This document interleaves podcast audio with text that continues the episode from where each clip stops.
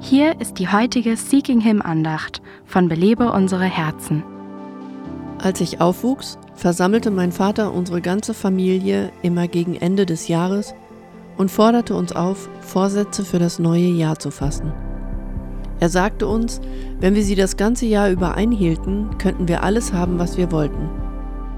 Ich weiß noch, wie wir fragten, sogar ein Pferd? Das war das Größte, was wir uns vorstellen konnten. Und er sagte, sogar ein Pferd, wenn ihr eure Neujahrsvorsätze das ganze Jahr über einhaltet. Er wusste, wofür wir ein paar Jahre brauchten, um es zu lernen. Auf uns allein gestellt konnten wir unsere Vorsätze unmöglich einhalten. Unser Wille ist schwach und nur Gottes Geist befähigt uns, etwas Gutes zu tun.